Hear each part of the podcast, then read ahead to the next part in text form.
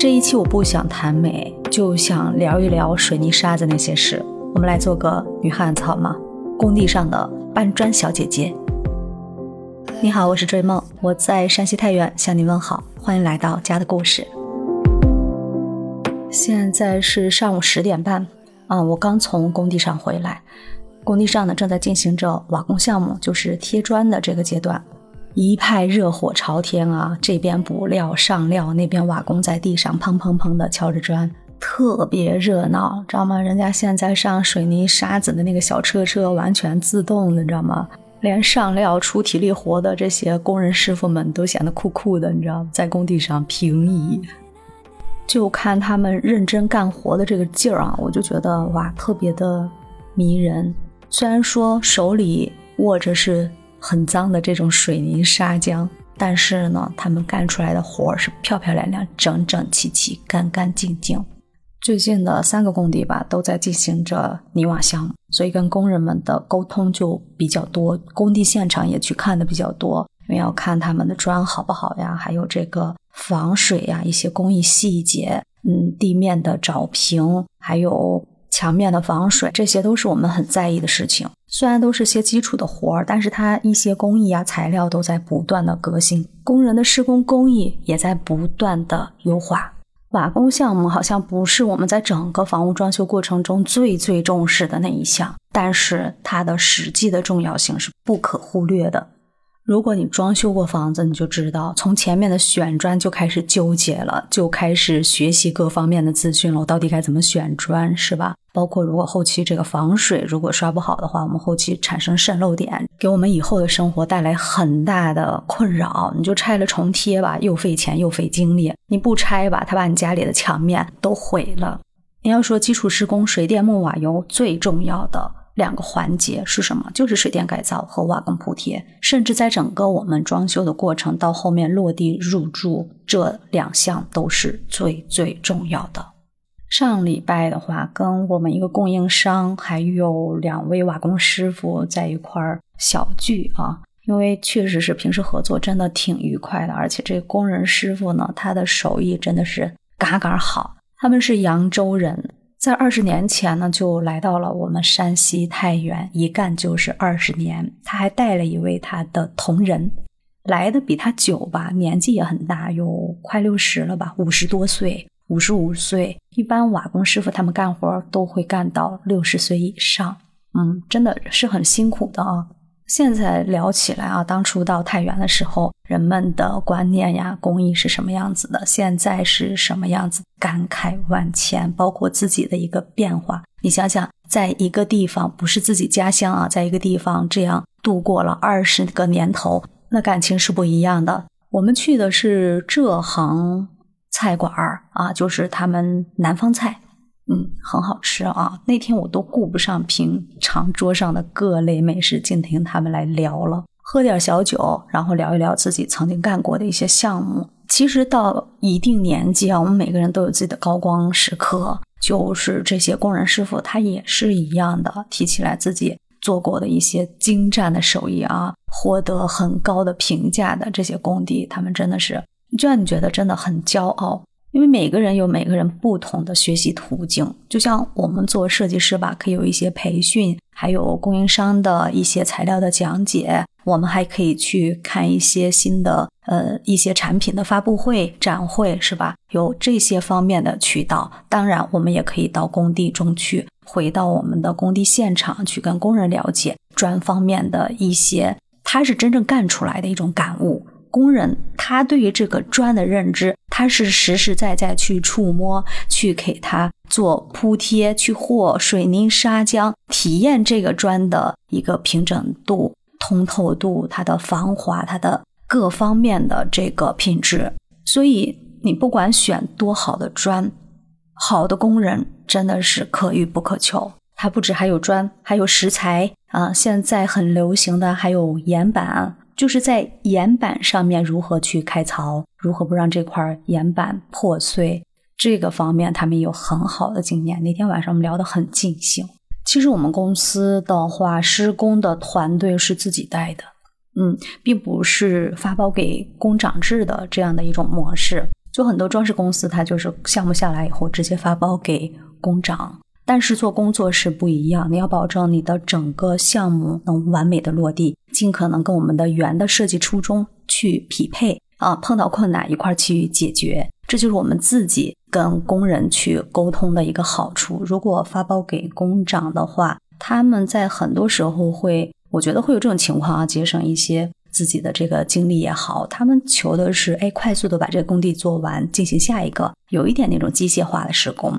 但是像我们这种工作室的话就不一样，他要的是整个品质，要的是口碑，选的是精优中选优的工人吧。和工人之间更多的是一种合作的精神，就是我们会有人专门去选一些优秀的这种手艺人、匠人出来。来到我们的工地上，哪怕它的价格高一点，工费高一点都没关系，因为这个砖但凡贴到地面上，给它挂到墙上以后，我们几十年都是不会动它的。所以，我们装房子吧，每一分钱都要花到刀刃上。哪个地方我们要多花点钱，哪个地方我们可以退而求其次，对吧？好工人和好砖之间，如果说是非要选一项，我宁可选择好工人。因为砖的话，我们重点看它一些性价比。除非你要的就是品牌，我就要简易，我就要诺贝尔，我就要一线的品牌，我就要天然大理石，是吧？但是大多数家庭呢，我们还是要控制自己的预算，知道做装修就是要控制预算。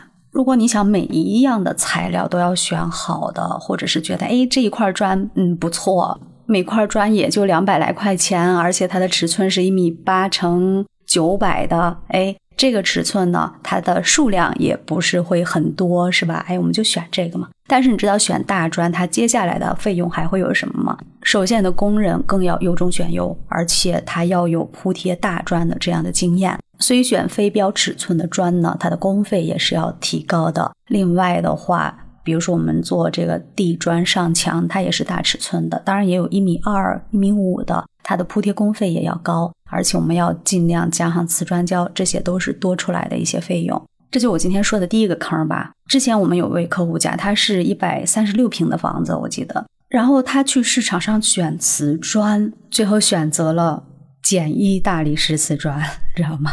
这个价格下来，哎，再加上水刀切割费，哎，刚才我忘了说这一项了，还有水刀切割的费用，整体。他所有的墙砖、地砖下来以后，那还是很多年前了，花了有八万块钱。你想想，他一百三十多平的房子，光砖就选了八万块钱，然后再加上瓦工铺贴，光瓦工这一项随随便便超了十万，这样的后果很可怕的，因为你的装修预算是有限的，我们买。多少平的房子跟自己的经经济承受能力那都是挂钩的，是吧？人家有多少的资产，人家买别墅或者买大平层，哎，我们也有买呃五六十平的公寓的，我们也有买一十一百一百多平的这样的紧凑房型的，是吧？要根据自己的这个收入去做匹配。当然，我们这位客户呢，一百三十多平，他肯定就是哎自己的经济承受范围内就是三室两厅这样的格局，然后他的预算，我们就按照。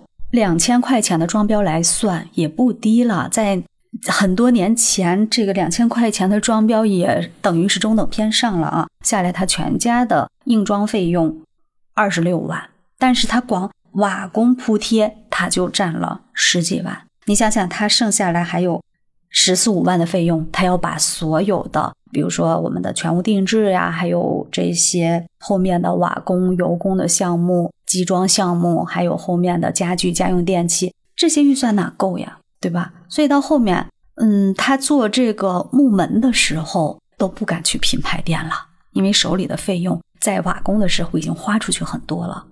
最后就找我们本地工厂，找本地工厂的话，可以说是价格性价比都很高了，他完全可以选好一点的，因为品牌的这种呃实木复合烤漆门。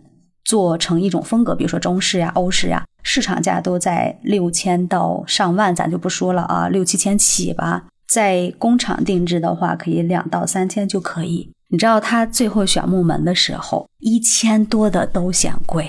哎呀，我们当时真的是为他感到惋惜。瓷砖固然重要，但是到后面的每一项我们都不可以忽视呀，尤其是门、墙、柜，它整个都是在我们的这种。直视的范围内，然后它的品质如果上不来的话，带给我们的第一印象就觉得这个房子的品质，这个装修的装标它就降下去了，你知道吗？地砖选再好，墙面匹配不起来，那种感觉让人是有很大落差的。所以呢，砖也是我们选择适合自己的啊。品质的话，广东啊、佛山呀这些三二三线的品牌，我们都是可以的，根据自己的兜里的预算去选择。按现在市场。上来看的话，一米五乘七百，一米六乘两百，一百一百五左右，我们可以选到很好的这种广东砖，它的烧制的釉面呀、平整度呀都很不错。嗯，还有这种嗯柔光砖是吧？还有通体大理石砖，这样的预算我们完全可以去市场上采购到的。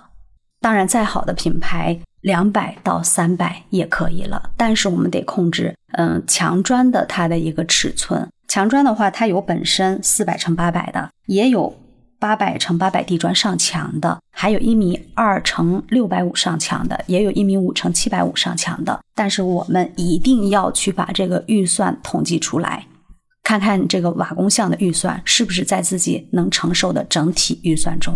砖选好了，瓦工师傅找好了，接下来我们需要做什么事情呢？要现场看整个房屋的结构。如果你有设计师的话，就需要设计师到现场去看一下，包括瓷砖的供应商也需要去现场看一下这个如何去排砖。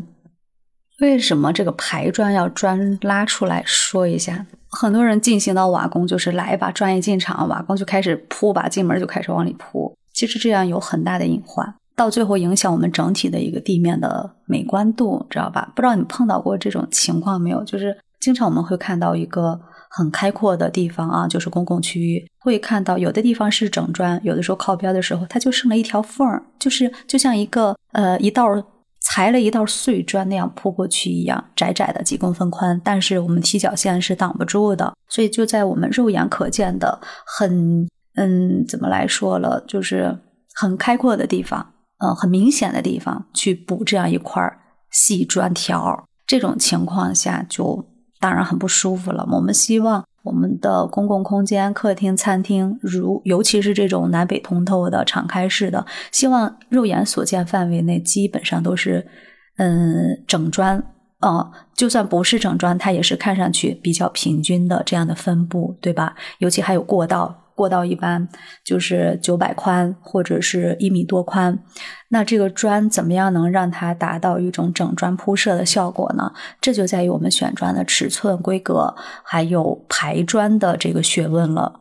卫生间同样会碰到这个问题。卫生间里面我们放的坐便器呀、花洒呀、淋浴房，它并不是说边边角角都能盖住的，它会有靠边的地方都会露出来。最忌会有这种碎砖条去补，所以排砖是很重要的，专门把它拉出来。接着下来就是防水那。昨天我看到一条视频啊，就逗逗就不行。卫生间里面做了防水以后，把卫生间外面的公共区域的墙面也都挨着刷了一层防水。哇，我头一次见到。卫生间里面的防水做好了，外面我们为啥还要去做防水呢？它的防潮功能早就达到了呀，对吧？还有早年客户有一些这样的要求，我的阳台也都刷上防水。厨房也都刷防水，哎，只要有水的地方都给我刷防水。其实这个是大可不必的。我之前就碰到过我们邻居啊，对门他们家有一天就开着门，我就进去看，你家咋了？他说漏水了，给人家楼下渗下去了，地暖漏水了。然后在客厅的正中间去刨了个砖啊，挖了个坑去找那个渗水点，最后越刨越大，因为他一直找不到渗水点。你猜渗水点在哪儿？最后找到这个，嗯。探测公司来了以后，才发现是漏水点在厨房。哎，厨房的水一直渗渗渗渗渗到了最低点，到了客厅来。所以他的厨房刷多少层防水都没用的呀。因为现在很多用的都是非标的砖啊，砖也都是全瓷的，背后都要刷背胶。所以我们卫生间里面都可以简单的刷一层防水，着重。从地面一圈反高三十公分，然后还有淋浴区，呃，两米之内吧，一米八米一米八的宽度，或者是两米多的高度，这样去重点涂刷防水就够了，不要让我们的房子变得啊那么有有负荷，因为这个防水呢，它就是一层胶啊，所以我们要去适度的用，并不是用的越多越好。就像我刚才说的那个短视频，除了卫生间里面全部做了防水，卫生间外面的墙又重新涂刷了一层防水的话，这个重复的动作它不一定有多大好处，但是呢，人家工人有好处呀，干完活拿钱照平米给你收防水的费用，拿钱走人就 OK 了。还有就是地漏，现在这个地漏的形式是特别的多，我们最早用的就是一个小方块的，是吧？然后。